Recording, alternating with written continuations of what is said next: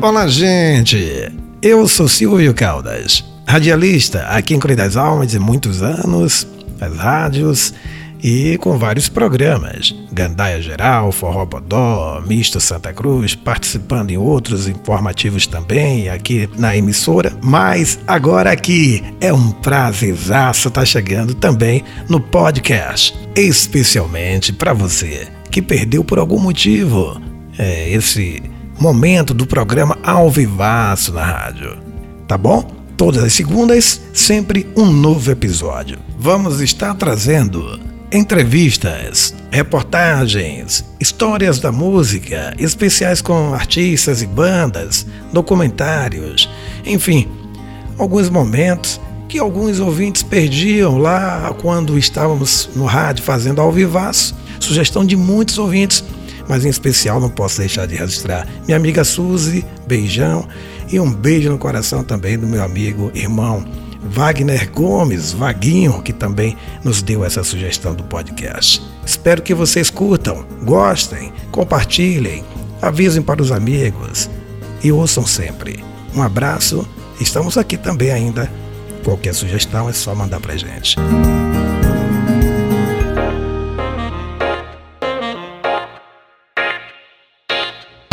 E para abrir com chave de ouro esse primeiro episódio, vou trazer uma matéria que foi feita também para o nosso canal. Tá aí na áudio vídeo no YouTube, Silvio Caldas Radialista. Mas vale a pena, porque é a história de Hermes Peixoto Santos Filho.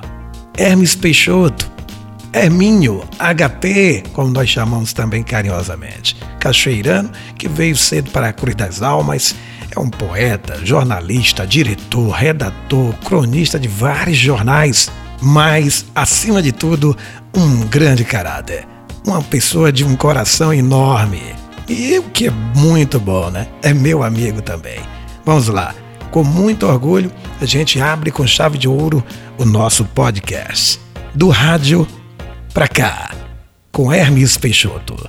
Essa história em vários momentos, a história do Hermes se mistura com a história da nossa cidade Cruz das Almas. Confira.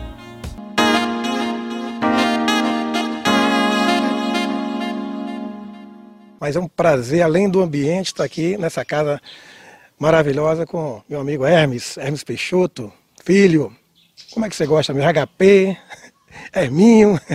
Tudo bem, meu amigo? Tudo bem. Cada um tem um jeito de chamar e e eu aceito e gosto, porque cada qual tem o seu momento de me conhecer, né? Alguns me conheceram como HP, outros como Hermes, outros como Dr. Hermes, outros como Herminho, né? Então o momento é, é que é importante, o, o chamamento é o mesmo, é HP mesmo. Muito bem. Vem para aqui para a gente bater um papo e a gente pensa até às vezes que já conhece tudo, já sabe tudo dos amigos. E rapaz, eu disse, mas rapaz, tanto tempo, Hermes é cachoeirano. mas todo mundo se perguntar, metade da cidade ou mais acha que você é cruzamense. Conta um pouquinho dessa, desse início aí da história.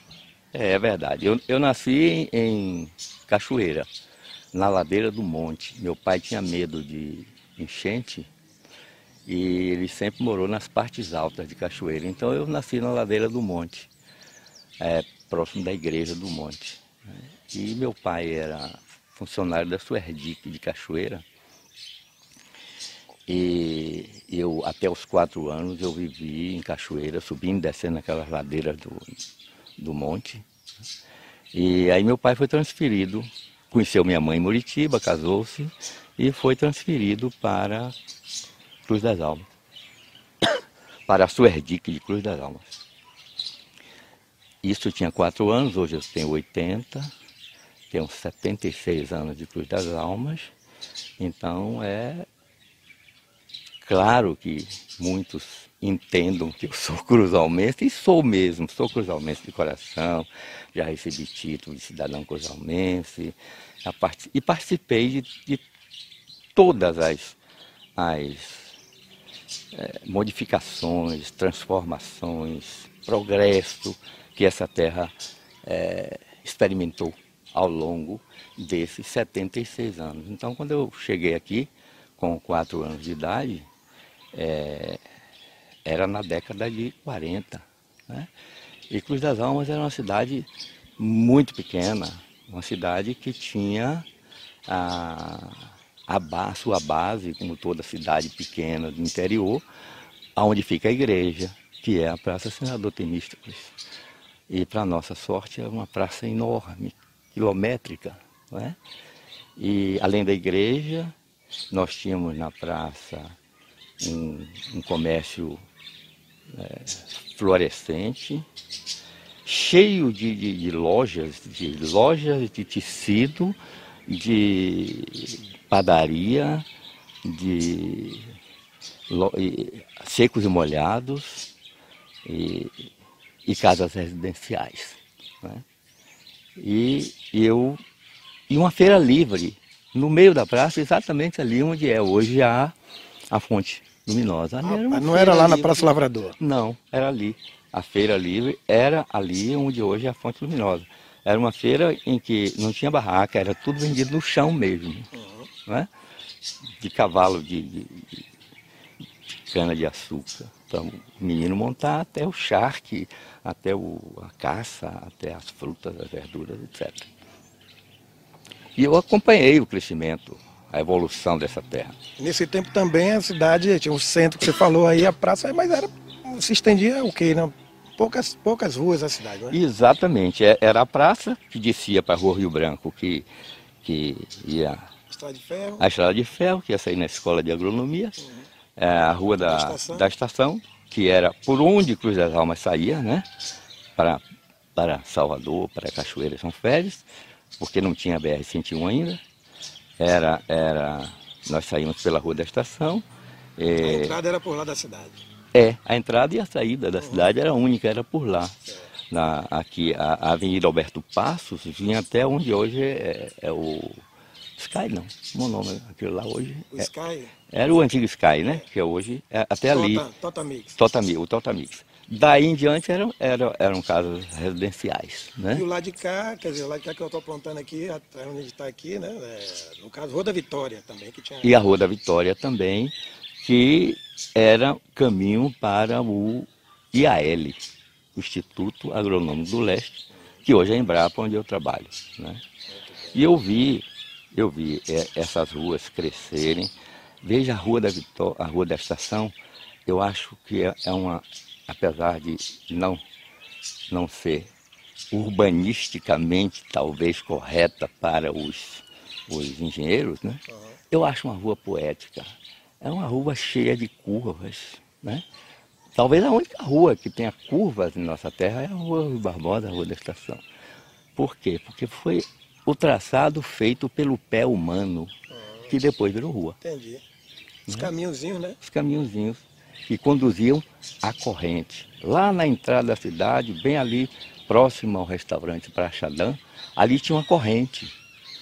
E tinha um correnteiro, era a pessoa que abria e fechava a corrente para você entrar e sair de Cruz das Almas. Então Cruz das Almas tinha uma corrente, tanto que ali, para os antigos, é conhecido como a Rua da Corrente. Rua da Corrente. Rua da Corrente. E eu vi, Silvio, Cruz das Almas receber a escola de agronomia, construção dos primeiros prédios da escola de agronomia. Mas volte um pouquinho aí. Nessa época você estava é, estudando, estudou aonde, aqui em Cruz? Conta um pouquinho também disso aí, da sua passagem como estudante para você ver aí a chegada da escola também. É, é, é, a chegada da escola foi exatamente quando eu era estudante, né? Foi na mesma época que eu era estudante. É, eu estudei no Comendador Temístocles, quando cheguei aqui, o Comendador Temístocles já existia.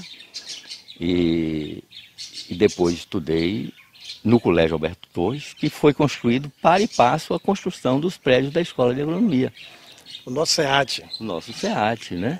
O nosso SEAT é que Cruz das Almas não tinha colégio. E os professores que vieram transferidos de São Bento para aqui, para a Escola de Agronomia daqui, trouxeram suas famílias, seus filhos, e queriam um colégio onde eles estudassem. E aí foi criado o colégio, o ginásio, era ginásio, ginásio Alberto Torres, que tinham como professores os mesmos professores da escola de agronomia. Daí a qualidade muito grande que teve esse colégio Alberto Torres no passado, e tem até hoje, mas no passado ele foi um colégio referência, junto com o Telegídio e Jaguaquara, os dois melhores colégios do interior da Bahia. Por isso ele teve um corpo de professores, um corpo é, semelhante ao que tinha na escola. Então você aprendia matemática com o doutor Aníbal, você aprendia química com o doutor Candinho, né? Eu aprendia francês com o doutor Ivan, então eram os mesmos professores que a doutora, doutora Tuba ensinava inglês, então era um colégio bem interessante que hoje eu, eu tenho assim, um preito de gratidão muito grande, tanto ao, ao comendador como ao Alberto Torres, que foram aqueles dois primeiros formadores da minha personalidade do meu conhecimento, da minha, do meu poder de estar aqui hoje conversando com você, com uma pessoa escolhida para falar da história dessa terra. E da sua história também. É, da minha história. que se misturam, né? Exatamente, se misturam. Né? E, e ainda na, na, minha época de estudante, eu com 7, 8 anos, é, eu tinha um sonho, sabe? O meu sonho, sabe qual era? O meu, eu tive vários sonhos que foram se realizando ou não. Mas o primeiro deles, sabe o que era? Era ser locutor de rádio. e eu tinha, minha casa tinha uma mesa, uma mesa de quatro pernas, e, e, e eu, minha mãe colocava uma toalha estampada, xadrez em cima, e eu ficava ali embaixo, e ali na, na, na mesa eu colocava a programação do dia. E eu ficava ali debaixo com alguma coisa na mão, simulando um microfone e fazendo os meus programas de rádio ali embaixo. Né? Isso se concretizou posteriormente quando eu trabalhei em alguns alto-falantes da cidade. Mandaré, Itatiaia, com Pedro Batista, com Pedro Moreira, com Picopeu, com várias pessoas que trabalharam nessa época também é, fazendo a rádio depois das aulas, que eram os alto-falantes, até surgir a rede líder de publicidade, que foi o estouro maior, de, de, né? Foi, era quase que uma rádio comunitária que deu origem, talvez, à rádio comunitária Santa Cruz. Fortaleceu, né, para que nós tivéssemos as emissoras de rádio hoje aqui, né? Sem dúvida, sem dúvida. É, dali, claro que começou lá, como você falou, com vários serviços de alto-falantes da época, com vocês, como você já falou, você também, nos serviços de alto-falantes, mas quando veio a rede líder, já com coisas mais modernas, com o Silvestre Caldas, meu pai, com o Moacir Simões, já puxando coisas mais modernas, com, tirou as bocas de alto, chamadas alto-falantes para caixas de som, sim, não é, sim, sim. E aí, daquele outro som, a sonoridade já foi outra, a é, qualidade é de som melhorou muito, chamou mais atenção, não é? E com isso, aí foi despertando também a ânsia que já vinha de muito tempo dos cruzamentos ter realmente uma rádio, sim, sim. né? E aí vem essa, que já era uma luta grande, acho que sua também, do próprio Moacir, de Silvestre e outras pessoas que Sim, queriam claro. que a cidade tivesse uma claro, rádio, né? Claro, claro.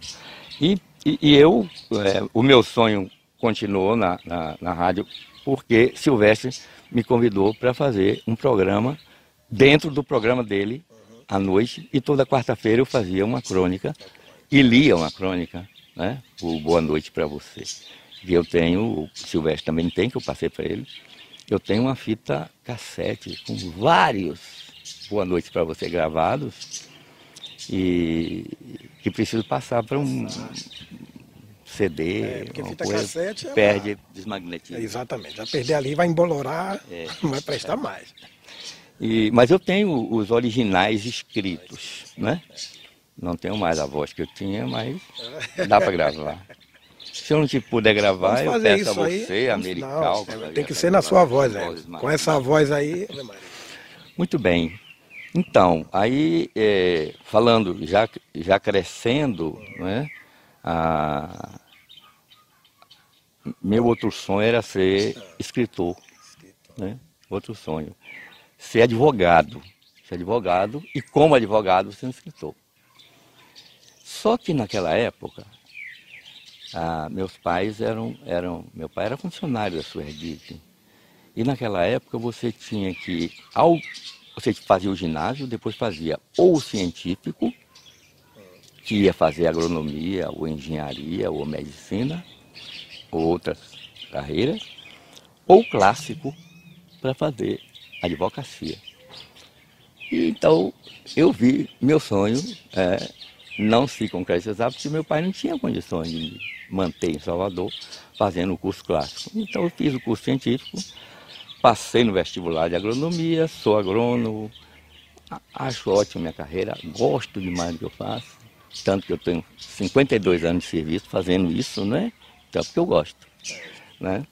Mas não concretizei o sonho de ser advogado, mas concretizei o sonho de ser escritor. Eu tenho alguns livros publicados, eu sou editor de uma revista literária, Reflexo de Universos, que começou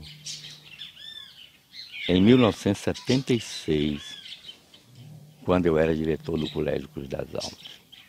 O Colégio Cruz das Almas, Silvia, é uma outra faceta da minha vida bem interessante. Porque nós só tínhamos o Colégio Alberto Torres, né? E o Colégio Alberto Torres tinha um, o sistema de ensino, aquele sistema disciplinado, de provas, etc. E eu, Fernando Floriano Rocha, Hamilton Cerqueira, e Cleomário Almeida e Zé Guerreiro, uma noite conversando e discutindo. E o Fernando era um educador. E o Fernando achava que nós deveríamos ter um colégio com não com tanta disciplina, mas com que deixasse o aluno pensar. O que está na moda hoje, né? Hoje o ensino é deixar o aluno pensar. Então, daquela época, o Fernando já se preocupava com isso. Então, o Colégio Cruz das Almas nasceu em plena ditadura militar. E os nossos alunos, nossos primeiros alunos, muitos deles são poetas, escritores, pintores, Nelson Magalhães Filho, né? é, Luiz Carlos Mendes, citar alguns, né? Wellington Sá. E, e nós, então, eles fundaram nesse, nesse momento um jornal, um jornal mimeografado de quatro páginas, apoiado pela diretoria, eu era o diretor na época. Jornal esse que perdura até hoje, são 43 anos né, de jornal a, a, o jornal hoje é uma revista em forma de livro que está é, tá sendo publicada três vezes por ano devido à dificuldade editorial. Né? E foi uma revista criada realmente para atender ao, ao, ao escritor que não tinha possibilidade de publicar junto às grandes editoras. O Reflexos? O Reflexos de Universos, né? Eu tenho algumas edições lá guardadas. Uhum, que bom. Ter um ledor como você é um amor. Eu tenho algumas edições lá, muito bom. Muito bem, então a, a, a minha vida é, foi se desenvolvendo para e passo com a cidade. Né?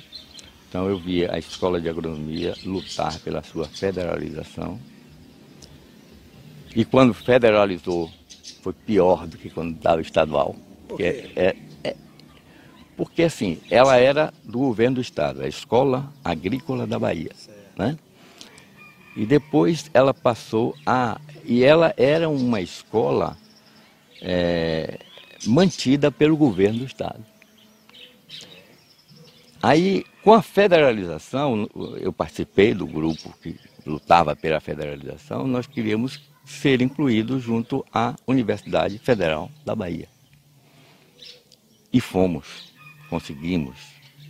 Só que a nossa faculdade era no interior, faculdade de agronomia. E a Universidade Federal da Bahia tinha muitas faculdades com que se preocupar e para onde direcionar a sua atenção lá em Salvador.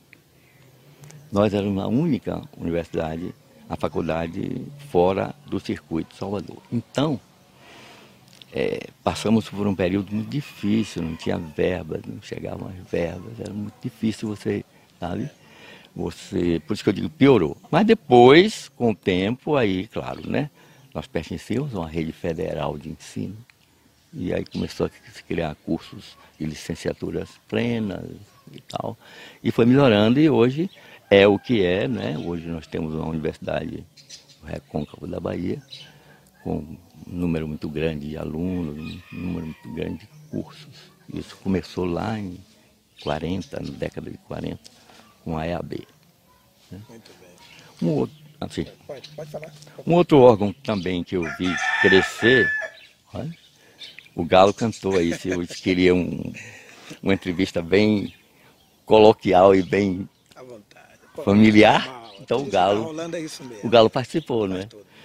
É, dele. Então era o, o, o IAL, né? O Instituto Agrônomo do Leste, que era um, um instituto pertencente ao Ministério da Agricultura. Depois foi criado o DNPE e ele passou a ser IPAL. O IAL, ele, ele atendia só Bahia e Sergipe. O IPAL passamos a atender mais outras unidades e, posteriormente, veio a Embrapa, que aí tem um cunho de pesquisa nacional.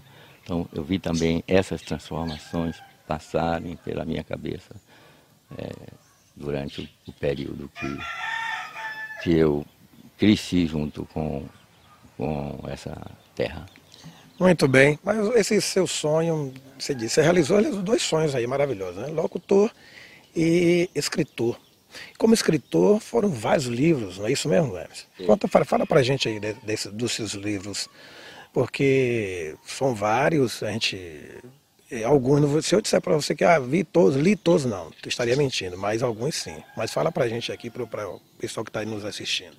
É, eu tenho, eu tenho um, um, uma dificuldade de, de, de publicar. Eu escrevo muito, eu tenho muita coisa escrita, mas eu, eu tenho muita dificuldade de publicar. Eu fico assim, eu me questiono muito se aquilo que eu estou publicando se realmente vai agradar. E eu, os livros que eu publiquei, eu me coloquei na posição do leitor. Deixa eu, deixa eu ler isso aqui sem ser Hermes Peixoto. Será que presta? Eu, eu tenho, assim, eu, eu, eu censuro muito, sabe? O que eu escrevo, não é? Autocrítica muito forte. Então eu tenho, eu não tenho tantos livros publicados, eu tenho alguns livros publicados. Eu tenho, eu tenho alguma, eu participei de algumas antologias que é o escritor, o escritor que não dispõe da editoria profissional. Ele começa sempre com antologias. Ele tem algum talento e alguém convida para participar de uma antologia. Né? E eu participei de várias antologias. Aí eu tenho muitas, 10, 12, inclusive nos Estados Unidos. Eu tenho uma antologia, um, participo da antologia, duas antologias nos Estados Unidos, em outra, em outra língua. E o meu primeiro livro é, foi um livro que eu publiquei durante a minha fase boêmia em Cruz das Almas, não é? Eu tinha uma fase boêmia em Cruz das Almas e minha filha Ana Paula, que também é poeta, me acompanhava nessa boemia, né? Talvez até para fiscalizar, né? esta boemia. Mas, né? É, então nós publicamos um livro juntos, eu e ela. Ela tinha 16 anos e eu já era um coroa, né? Ah, e então nós publicamos um livro de poemas que se chama Cantos Íntimos em Tempos Díspares, em que ele é dividido em duas sessões, um, um é, é, é os cantos íntimos de Ana Paula e os meus cantos com a disparidade do tempo. Né? Então, é muito lindo esse livro, livro de poesia que eu gosto muito. Depois eu publiquei, é, aí eu vou lhe contar uma história que pouca gente sabe. Segredo. Eu, é, eu tenho, uma, eu tenho um, um, companheiro que me ajuda muito a, a, a escrever e que, por algumas pessoas, eu sou também chamado assim e que não falei no início da, da entrevista eu tenho um amigo que me ajuda muito, que é o senhor H.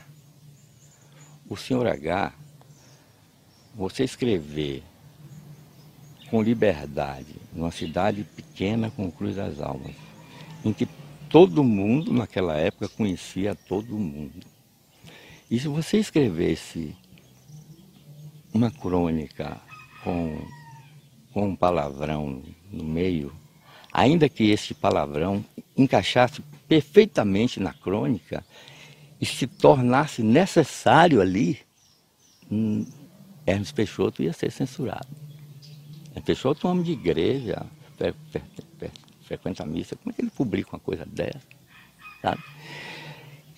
Então isso, isso censurava um pouco o que eu escrevia. Aí apareceu na minha vida o senhor H, um depravado. Um cara que dizia assim, nada, rapaz, publica o que você quer, camarada. Aí eu publicava no reflexo, né? As coisas que o senhor H dizia que eu devia publicar. Aí quando eu voltava para minha mesmice literária, ele aparecia. Não, pai, não, é por aí, você está você tá preso. Então o senhor H me ajudou muito. Né? E eu, meu segundo, eu falei do seu H porque ele existe até hoje. Estamos brigados, ele está ele tá afastado, né? Tem anos que eu não vejo o seu H, ele não aparece, está zangado comigo. Não é heterônimo, Fernando Pessoa tem quatro. Não é um heterônimo, mas é um amigo que eu tenho e que me ajuda a escrever, me inspira, me faz mais livre na escrita. É o seu H. Então eu fiz o, o segundo livro que eu publiquei foi Viagens de Primavera, segundo o Senhor H. Nesse aí já tem algumas coisas que não tão sérias para serem censuradas, mas já é, uma, um, já é uma literatura mais livre, mais solta, mais aberta do que os poemas que eu tinha feito com minha filha lá no, no primeiro. Né? Porque o senhor H me induzia a escrever me fazia escrever, me tornava livre, me dava uma irrestrita irresponsabilidade. E eu estou aguardando, eu estou esperando o senhor H de volta, o senhor H está mandando essa mensagem. Apareça de volta, porque eu gostava muito das coisas que nós escrevíamos juntos. Então, Silvio, e aí eu tenho alguns outros livros, tipo brochura, mas eu gostaria de reportar a, a, a essa última frase de, de escritor minha, que é uma frase bastante curiosa, que o, o, os quatro últimos livros que eu escrevi foram livros de cordel. Né? Livros de cordel, eu nunca imaginava que eu ia ser um cordelista. A minha praia era a crônica e a poesia. Mas o cordel é uma crônica poética. Numa certa feita, eu estava aí na varanda, essa varanda que você sentou comigo há pouco, e um amigo meu chegou e disse assim, HP, vamos escrever um cordel? Eu disse, rapaz, eu não sei escrever cordel não. Ele disse, nem eu, a gente aprende. Era recurso. E nós então escrevemos um cordel que não tinha, assim, saiu do coração dos dois, mas não tinha é, aquela é, exigência literária de um cordel. Sextilha a segunda rima com a quarta e com a sexta. Não tinha isso. Nós então não sabíamos fazer isso. Mas vamos fazer quadrinhas. Quadrinha é fácil. Quadra. Você não faz uma quadra? Rima isso com isso, isso com isso. Primeira, segunda, segunda. Né? Aí vamos e fizemos um livro sobre o São João de Cruz das Almas. Gonzagão? Depois fizemos o Gonzagão, o, o, o São João do Gonzagão. Foi o segundo, né? E depois fizemos mais um, né, sobre o São João também. Os nossos cordéis eram sobre São João, né? E, e aí passamos, eu e, e, e Rei, a serem, sermos solicitados por, pelos colégios para ir recitar, para dar entrevista, para os alunos ficavam assim, porque é realmente uma, uma literatura muito gostosa, não é? Então, os meus últimos quatro livros são dois com Reiconso e dois que eu fiz sozinho. Um que vale a pena ler, porque eu conto a história, isso que nós estamos fazendo aqui, eu conto aí em cestilhas. Aí eu já fiz a coisa, já estudei um pouco, já fiz a coisa é, dentro da, da, técnica, da, da técnica do, do, cordel. Fiz em cestilhas e eu conto a história política de Cruz das Almas. Né? A história política de Cruz das Almas. O primeiro prefeito até o último prefeito. Aí esses são os livros que eu tenho publicado e, e com muito prazer. Bom, vamos continuar nosso papo com Hermes Peixoto, HP não está aqui hoje, né? Você já fez a convocação para ele. Ele pode aparecer, quem sabe. Senhor H. É, senhor H, né? Senhor H, né? HP, senhor H. HP tá. Tá também. HP tá, senhor H não. Não. Ô, Hermes, a gente falou sobre seus livros, alguns, você, né? Sobre rádio, alto-falantes. E você ainda não falou também sobre jornais. Você também, né? é verdade. Participou é em verdade. vários. Fala, é fala verdade. um pouquinho pra gente é aí.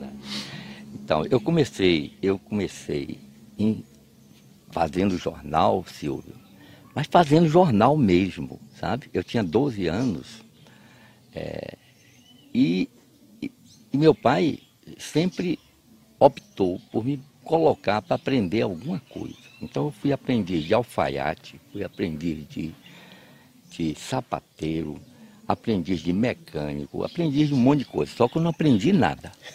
né? aprendi nada. Mas valeu. Valeu pela experiência, pela amizade que eu fiz na Rua da Estação, na, a, aprendendo mecânica com seu Chico Lamite. É, era uma pessoa, assim, de uma sabedoria rústica, mas tão intensa, sabe? E eu aprendia a, a desarmar a bicicleta, montar a bicicleta. A primeira bicicleta que eu montei, eu, eu, eu fiz um.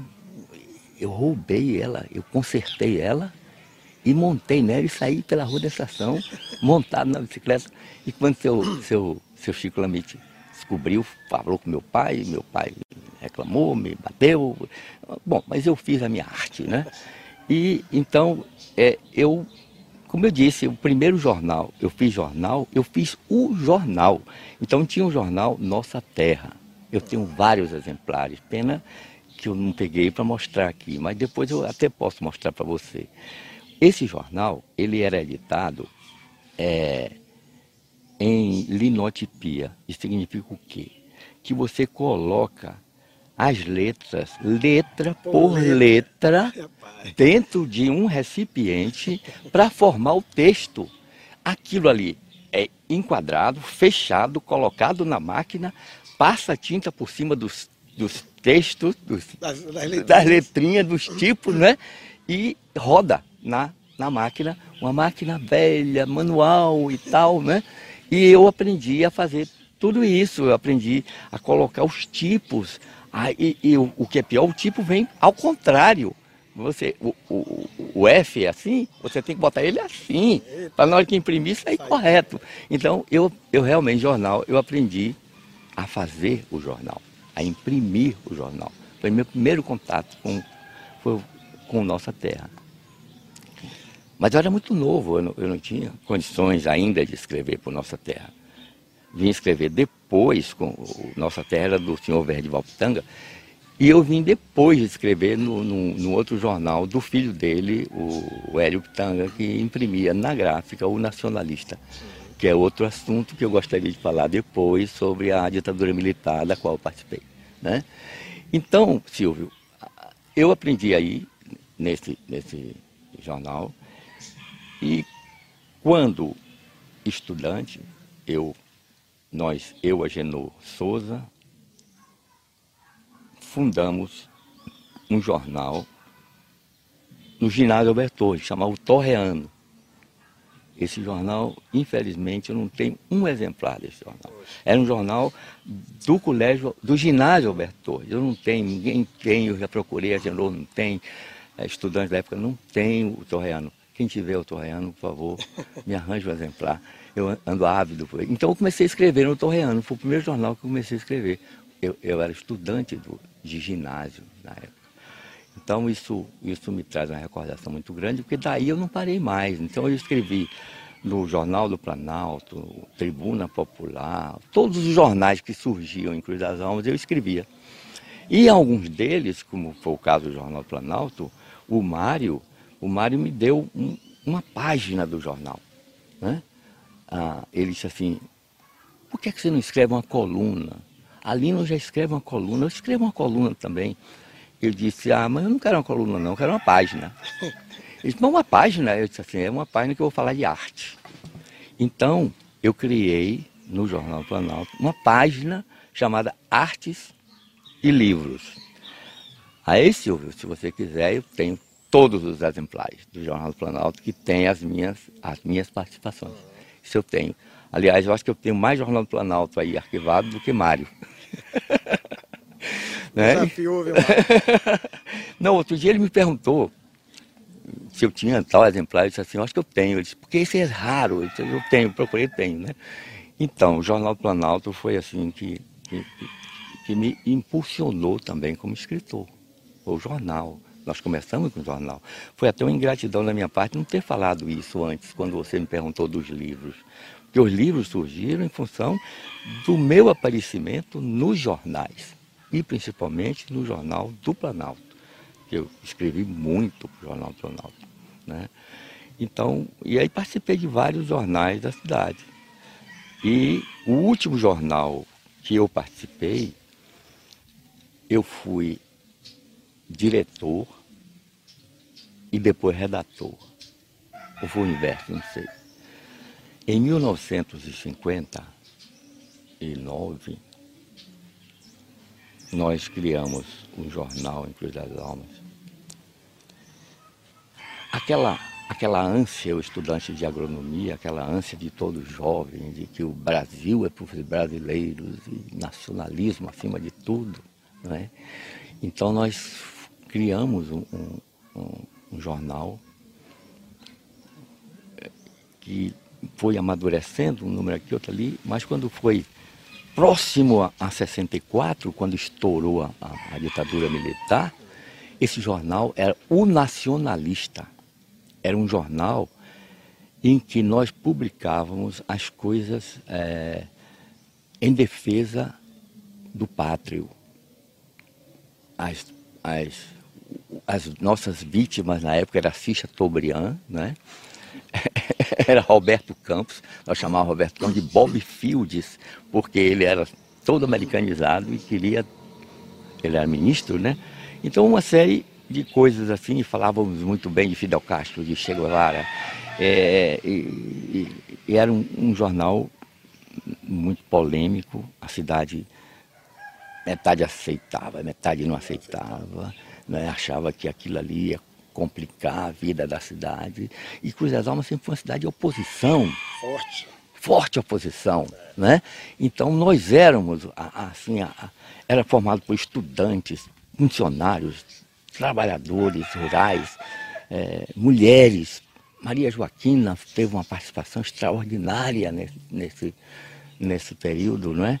O, o Hélio Pitanga ah, e os estudantes todos juntos ali, aquela... Então foi o último jornal que eu trabalhei. Né? Esse eu não publicava poesia, não publicava crônica, era somente as coisas que combatia o entreguismo, como nós chamávamos na época, né? Petróleo é nosso, a Petrobras é nossa, não pode, não pode privatizar, desde aquele tempo, hein? É. Que se pensa em privatizar coisas, que se privatizaram coisas naquele, naquele tempo. Então foi o último jornal que eu trabalhei, né?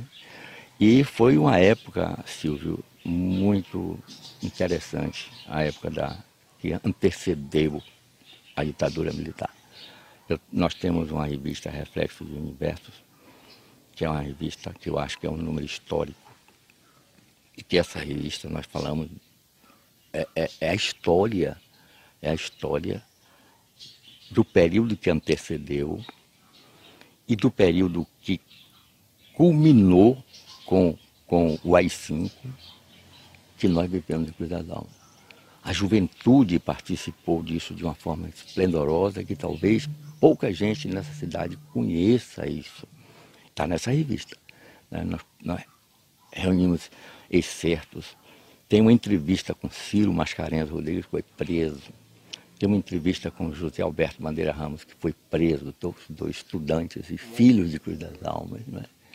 Tem, tem uma homenagem prestada até o Daldo Gomes da Silva, aquele estudante de agronomia nosso que foi trocado pelo, pelo, pelo embaixador alemão e depois morreu naquela, naquela chacina da, lá em Pernambuco.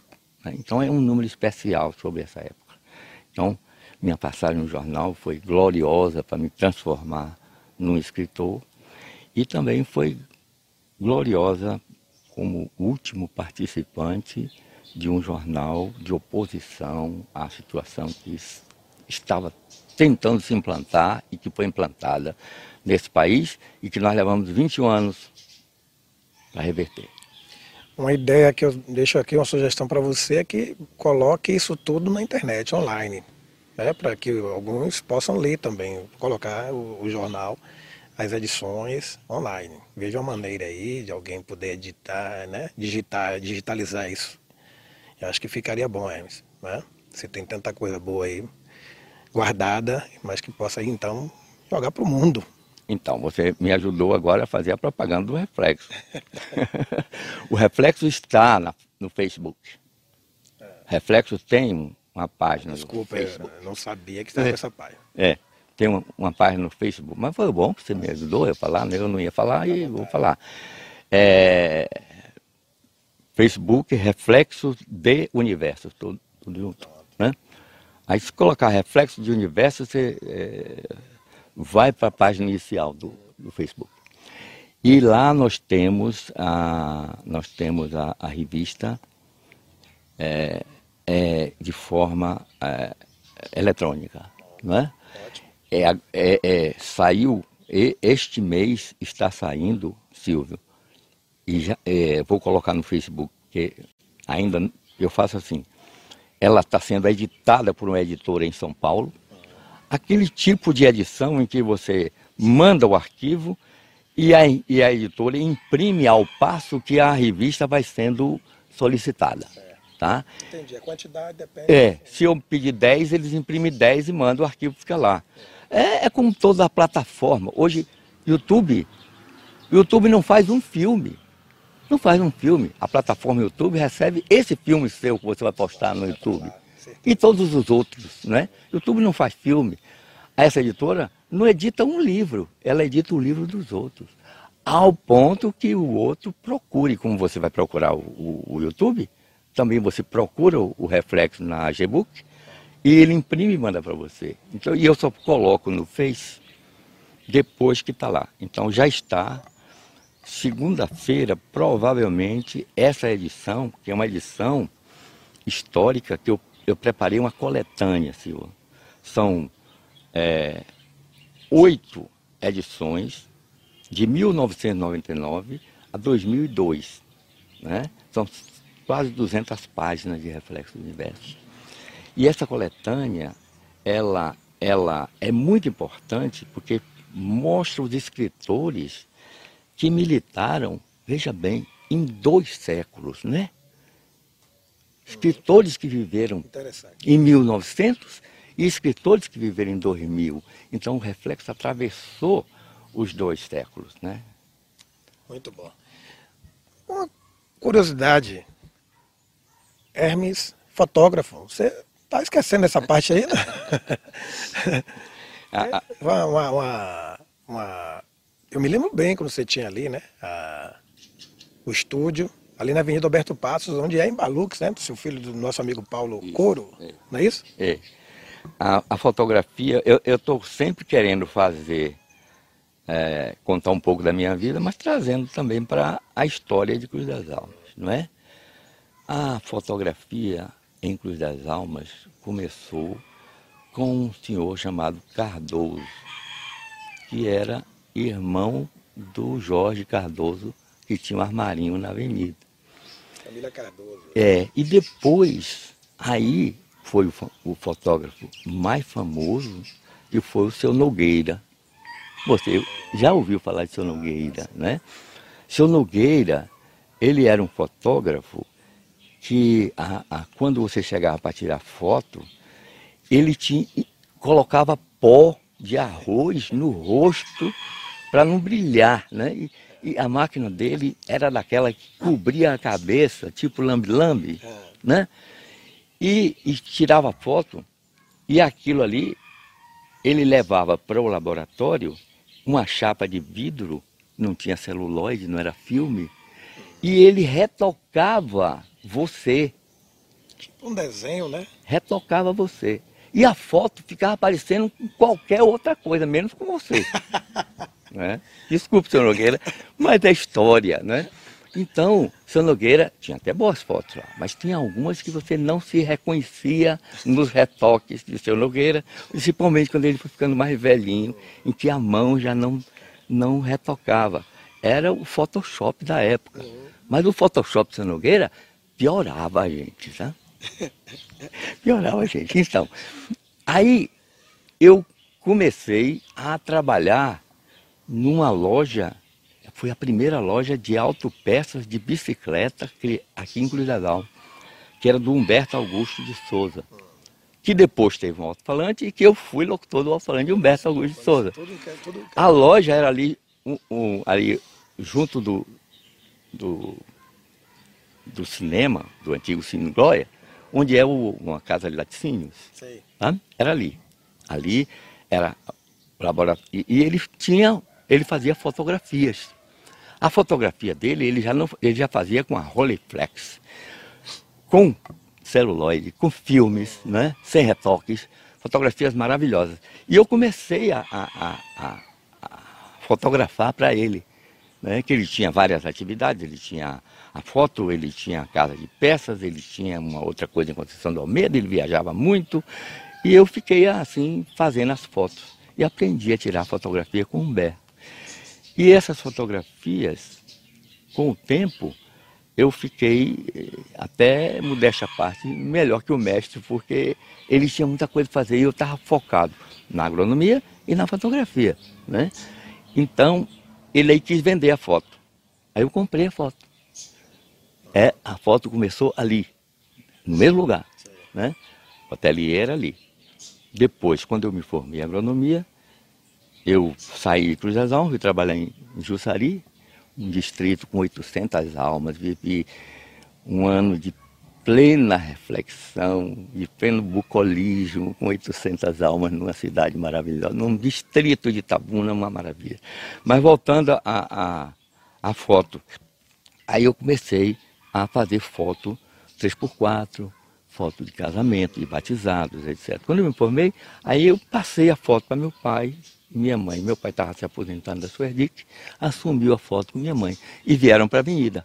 Quando chegou na avenida já era meu pai e minha mãe que, que, que estavam a, comandando a fotografia em Cruz das Almas e eles foram assim é, por muito tempo os melhores fotógrafos da cidade, né? Eram assim, as fotos eram muito boas e reportagens muito boas, então a minha participação como fotógrafo foi assim, Silvio. Que bom. Uma passagem sua também na Casa da Cultura. Fale pra gente como foi essa passagem por lá. A Casa da Cultura começou lá, em, lá no Colégio José Dalmas, né? Com Nelson Magalhães, o Edson Sá, os meus alunos, eu, eu era um diretor muito liberal, né? Eles eram muito meus amigos, nós escrevíamos poemas juntos, nós saímos para tomar cerveja juntos, né? Diretor do colégio, os alunos, mas sempre foram muito. Tonho Gafanhoto, né? Saudosa lembrança. Então nós éramos muito amigos, isso, isso era muito bom, era, era uma convivência muito boa. Então, o surgimento da revista Reflexos foi tudo. Aí começou a acoplar na revista Glaucia Guerra, Luciano Passos, Lita Passos, né? e outros escritores da época que aderiram ao Reflexo e publicavam no Reflexo. E o Reflexo se reunia onde? Ou na garagem da minha casa, que não era aqui, era na rua Dedé Brandão, né? ou se reunia na casa de alguém, de Graça Sena ou de Gláucia e tal. Então, quando a, a delegacia saiu daqui, lá para a saída da cidade, a Praça Tiradentes, né, Praça da Liberdade, aliás. Então nós pleiteamos ao senhor Carmelito Barbosa Alves, o prefeito da época, a cessão daquele espaço para nós fazermos ali uma casa de cultura, para abrigar o Reflexos e outras atividades culturais. E assim aconteceu, não é? Assim aconteceu e nós criamos uma fundação, demos o nome a essa fundação a Galeno da Velírio, porque era um nome neutro, não era um nome político, não tinha partido. Ele era um, o maior poeta da época dele vivo.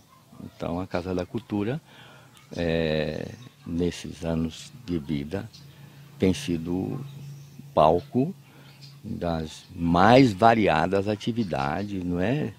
Desde festival de, de, de, de poesia, festival de música.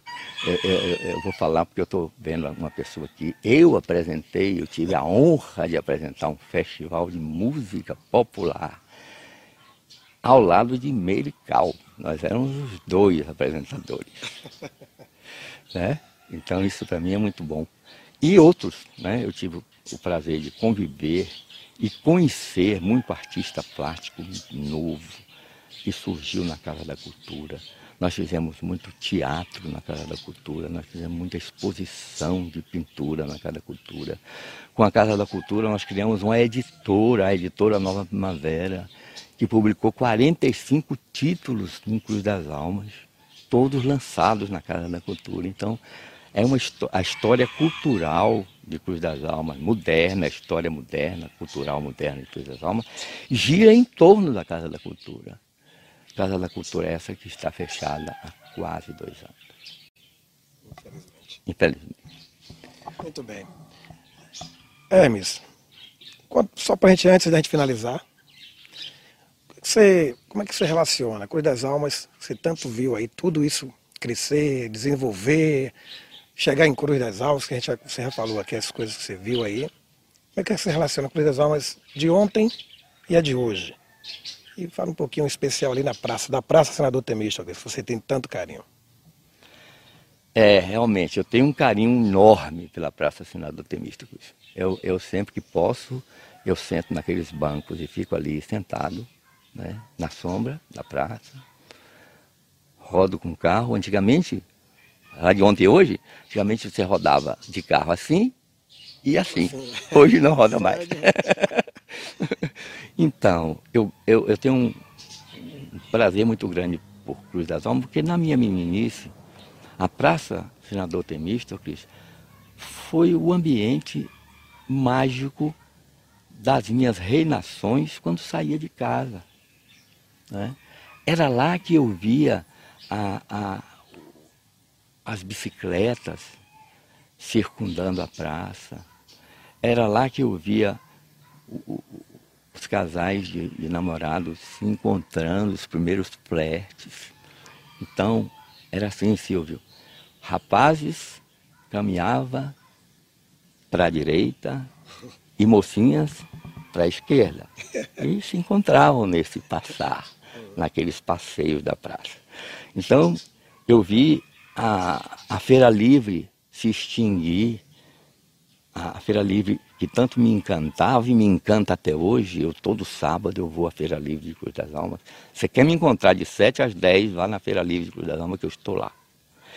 Então me encantava muito ver a Feira Livre ali no chão, naquela praça linda, não tinha fonte luminosa, não tinha passeio, não tinha nada, era de chão batido, mas era uma coisa grande e que me chamava a atenção e eu ia lá e, e acompanhei os primeiros calçamentos da praça. Vi a feira se mudar lá para a Praça do Lavrador, né? Eu disse, perdeu o encanto, a praça perdeu o encanto. Mas a praça era uma mistura de casa comercial e casa residencial. Né? Era uma mistura, era uma casa residencial, uma casa comercial. E ali era o coração da cidade, ali se pulsava a cidade. Né? E dali você caminhava um pouco pela Avenida Alberto Passos, que era a artéria, digamos assim, né? de saída do sangue pulsante daquela, daquela praça. E, e as pedras, Silvio, as pedras da Avenida Alberto Passos eram pedras, não eram paralelepípedos, eram pedras redondas, pedras portuguesas. Era muito lindo aquilo. Quando tiraram aquelas pedras e que colocaram aqueles paralelepípedos quadrados, minha alma chorou um pouco porque como minha alma chorou um pouco quando tiraram os paralelepípedos da minha porta meteram um asfalto preto. Mas é o progresso, né? Você não pode reclamar disso. Mas tiraram as pedrinhas portuguesas da Avenida Alberto Passos, as pedrinhas iam ali da entrada até a, a barbearia, aquela barbearia onde é Conrado hoje. Eram só pedras portuguesas. Dali em diante era chão batido, né? Então, a Cruz das Almas que eu conheci era uma Cruz das Almas muito poética, muito bucólica, muito tranquila. Você dormia com as portas abertas, com as janelas abertas. Né? Um crime para acontecer em Cruz das Almas era uma coisa notória, era uma notoriedade. Eu lembro que um certo cidadão esfaqueou a namorada na Rua da Malva. Ah, foi um, um, uma coisa absurda, uma coisa inconcebível, uma coisa que ninguém esperava. A cidade ficou de luto e só voltou a acontecer um outro crime, eu acho que 10 anos ou 20 anos depois. É? Então a Cruz das Almas que eu vivi, aquela praça Senador Temístocle, era cheia de lojas. Lojas de tecido, padarias, lojas de secos e molhados. Aí tinha uma coisa curiosa, é que a maioria dos proprietários tinham nomes estrangeiros. Cesarano, Galote, Alfano, né? E, e eles, vinham, eles vieram da Itália, realmente. Eles eram, né? eles chegaram aqui e se implantaram em Cruz das Almas. E as lojas de tecido, principalmente, aquela, aquela da esquina, onde, é o, onde foi a, a, a Sapucaia, hoje eu não sei, está fechada, não sei. Ali era a loja do seu Galote, era um italiano, né? E era uma loja linda, né? loja de tecidos, uma loja maravilhosa naquela esquina ali. Né? Depois ali você caminhava e você tinha a loja de secos e molhados de seu José Augusto Sampaio, o Zeca Sampaio que introduziu a espada no São João das Almas. Era uma, ele tinha a casa residencial, depois da loja de seu galote, tinha a casa residencial dele, um bangalô, um palacete para a época, e depois vinha a casa de secos e molhados. E o que me fascinava era sentar no banco da praça para ouvir o piano de Edith Sampaio, irmã dele. Ela tocava o piano, os acordes chegavam na praça. Né? E era uma coisa assim que é, contrastante com o, o burburinho que aquela praça exercia na cidade, porque era, era a zona comercial, então o povo entrava e saía de loja, conversava, aquele burburinho, mas no final da tarde era o piano de Edith que enchia o ar, né? Não tinha nem alto-falante ainda, Silvio. Não tinha alto-falante ainda. Era o som é, que vinha. Era o som do piano de Edith Sampaio. Da qual depois eu, eu sonhava em namorar com a Edith, mas a Edith era muito mais velha que eu. Eu era um menino e ela era uma moça né? Aí eu ficava sonhando com a Edith, não conhecia, não conhecia, só ouvia ela. Tinha uma vontade imensa de conhecer a Edith. Não conhecia a Edith, vim conhecer a Edith depois, ficamos amigos. Hoje eu tenho dois CDs gravados por ela, no piano, que antes de morrer ela me deu.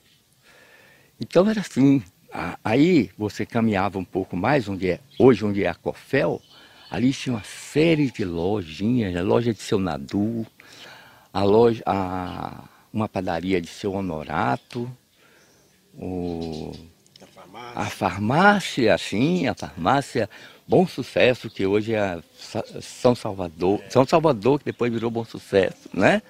Depois é, ainda não era de João. Não, já é, é, não, não era de João, eu não lembro. Mas João acho que foi depois. Mas era ali, a farmácia. João é, é bem antigo também. Né? Depois tinha uma padaria na esquina e aí tinha a feira a livre que já tinha passado para lá. Aí do outro lado tinha o Banco da Bahia, o Banco da Bahia na esquina, onde é hoje o Bradesco, e o Banco Econômico, que era ali naquela lojinha que fica um bocado de cachorro na porta. Tá vendo? Então ali. E a praça era, era, um, era um local assim muito mágico da minha infância e, e comercialmente ontem, você pediu diferenças, né? Ontem e hoje, é, eu acho que a diferença que tem é que você hoje tem uma loja de departamentos, não é? Que congrega todas as outras lojinhas que existiam por ali.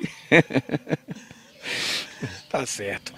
Uma pausa para a gente vir com para finalizar rapidinho. Bom, tá chegando a hora de a gente finalizar, Hermes. Eu queria que. Pena. Pena, mas o papo foi bom, né? Eu acho que sim. Hein? Eu acho que sim. mas vem cá. É, vou fazer umas perguntas bem rápidas. Ping-pong, o famoso ping-pong.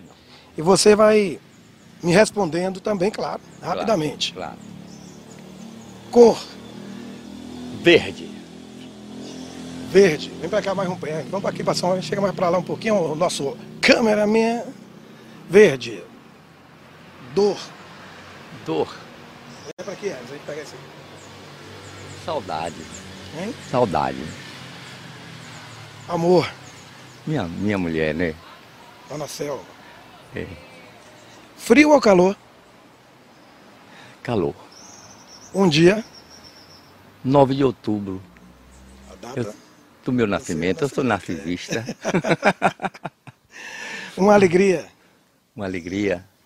A minha família, meus filhos, cinco, meus Fale, netos. Aí, então não salte assim não, vamos lá. Os filhos, Ana Paula. Ana Paula, Paula, Paulo Sérgio, Ana Clarissa, Ana Luísa, Cecílio. Os netos? Os netos são oito. Vai lembrar todo mundo? é, é, Mariana, Juliana, é, Guilherme, Vinícius, é, Pedro Henrique, Maria Isabel, é, Ana é, Cecília, Maria Cecília, minha Maria Cecília, não podia esquecer você, Maria Cecília, Maria Fernanda, né? E, e o, o, o, oitavo neto, eu, eu deixo por conta de, de, de vários outros que me chamam de avô. Nessa semana cheguei na Paraty e um garotinho pequeno assim me chamou de vovô. Ele, aí a, a Caixa disse, eu não sabia que ele era seu neto. Eu disse assim, é, é meu neto, sim, neto daqui do coração. Então, o oitavo fica todos vocês aí, Davizinho, né, é, é, Fabinho e todos os que, que me chamam de avô, não é? Okay. Um livro. Um livro. Don Quixote de la Mancha. Uma música. Uma música, ah, eu tenho muitas músicas, muitas músicas, muitas músicas. Músicas muito bonitas aí, estou aqui pensando em alguma em, em especial, mas uma música assim, da época da ditadura que me tocou muito, que é O Bêbado e a Equilibrista. Essa me tocou muito porque foi uma época que eu vivi na carne os horrores da ditadura militar. Uma comida? Uma comida? Feijão. Feijão. Um homem? Um homem. É... Meu pai. Meu pai foi um homem extraordinário, no seu pouco saber, mas a sua disciplina permissiva para a época, me tornou esse ser humano que eu sou. Uma mulher? Minha mãe. Né? Minha mãe era um, um, um exemplo de, de esteio, de, de sobriedade, de seriedade. Ela criou os filhos todos com muito sacrifício e depois criou o marido com muito mais sacrifício trabalhando com ele na foto. Ela aprendeu a dirigir aos 80 anos para poder conduzi-lo no Fusca todo dia para a foto Lux na avenida. Era uma mulher admirável. Isso emocionou, né? Um pouco. Um defeito de Hermes Peixoto. Meu braço, olha. Filma. Meu braço. Uma qualidade de Hermes Peixoto. Aí é, é, é, um pouco de cabotinismo, mas eu vou dizer a você que é a, a minha sinceridade né, no trato das coisas, no trato das pessoas. Vocês me conhecem, são meus amigos, podem aquilatar a veracidade disso. Não é? Eu sou muito sincero com meus amigos, eu sou muito autêntico com meus amigos. Uma saudade uma saudade. Uma saudade quando eu tinha 20 anos e saía assim às nove da noite, voltava para casa às seis da manhã, fazendo minhas farras. E às vezes quando eu chegava, meu pai estava saindo para trabalhar e, e minha casa tinha uns degraus ali. Aí eu ia subindo os degraus. Quando eu via que a porta ia abrindo, eu aí voltava e saía. Aí eles, vai para onde? Eu disse, eu vou ali e volto já. Eu estava chegando, né? Então eu tenho saudade desse tempo, que era um, um tempo boêmio, em que a, a, as minhas poesias afloraram muito, né? com muita violência, eu pude escrever muito, rasguei metade delas, guardei outras tantas, publiquei outras tantas, então é uma época muito saudosa para mim. Medo? Medo? Rapaz, medo. Tem medo de quê? Barata? Hum, quando eu era pequeno eu tinha medo do bicho-papão. Né? Agora, depois de, de, de, dessa idade aí, chega um ponto em que as coisas não nos metem mais medo, a não ser as coisas do coração, não é? Eu hoje, hoje eu vivo período em que eu tenho muito medo da situação em que o nosso país está vivendo. Muito medo. É. Um desejo. Um desejo? Ah, viver um pouquinho mais. Viver um pouquinho mais, ver meus netinhos crescerem, né? ver a minha mais velha, a neta mais velha, já está fazendo medicina, eu quero ver ela terminar, para ela cuidar de mim quando eu ficar velho, não é? Uma pergunta que eu não fiz e você gostaria de ter falado, respondido para mim aqui. Uma pergunta? Tem alguma? Teve alguma aí que eu não fiz? Hum, não recordo, não recordo. Não recordo, Silvio. Não recordo não. Eu estou aqui muito feliz, né? Que está aqui com você, com o Mário, nosso cinegrafista aí né, com Merical, assessorando né, a produtora desse vídeo. E eu espero que. Você disse que esse é o primeiro de muitos. Primeiro, primeiro. Eu espero que outros venham e que você consiga esse resgate, esse resgate dessa terra, dessa nossa terra, não é? Porque Cruz das Almas é uma cidade jovem, né, com pessoas ainda quase que da mesma idade dela vivos, não é? Então tem muita gente aí que sabe de muita história que eu não consegui, talvez, transmitir para você o quanto Cruz das Almas mudou e o, o quanto que, de bonito que tem. Na, na, no, as, eu esqueci de falar, eu tenho o cordel que tem, que eu falo das personagens bizarras, anônimas, e sem nenhuma celebridade de Cruz das Almas, não é?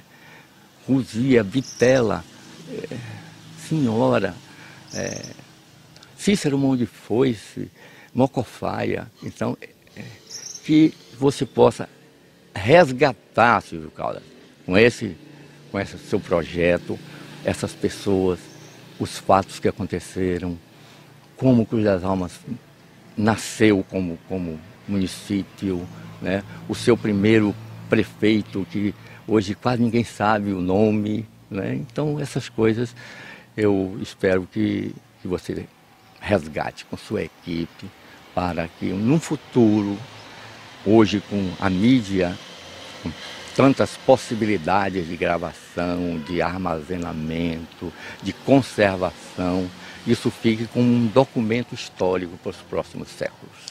Muito bom, Hermes, muito obrigado. Foi um prazer estar aqui com você. Você sabe que te acompanha há muito tempo e procuro sempre aprender com você.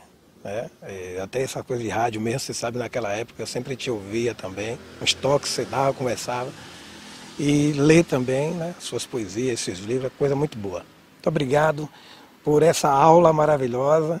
Eu quero aqui no finalzinho te dar um abraço. Um abraço oh, teu caldo, muito bem. ficando por aqui. Obrigado, Obrigado a vocês que estão assistindo. Curtam, dê aquele like gostoso e vá também na página do Reflexo de Universo, também no Facebook. Tá? Acompanhe tudo aí. É importante. Cultura da nossa cidade. Obrigado a todos. Obrigado, Hermes. Obrigado, Silvio. Valeu.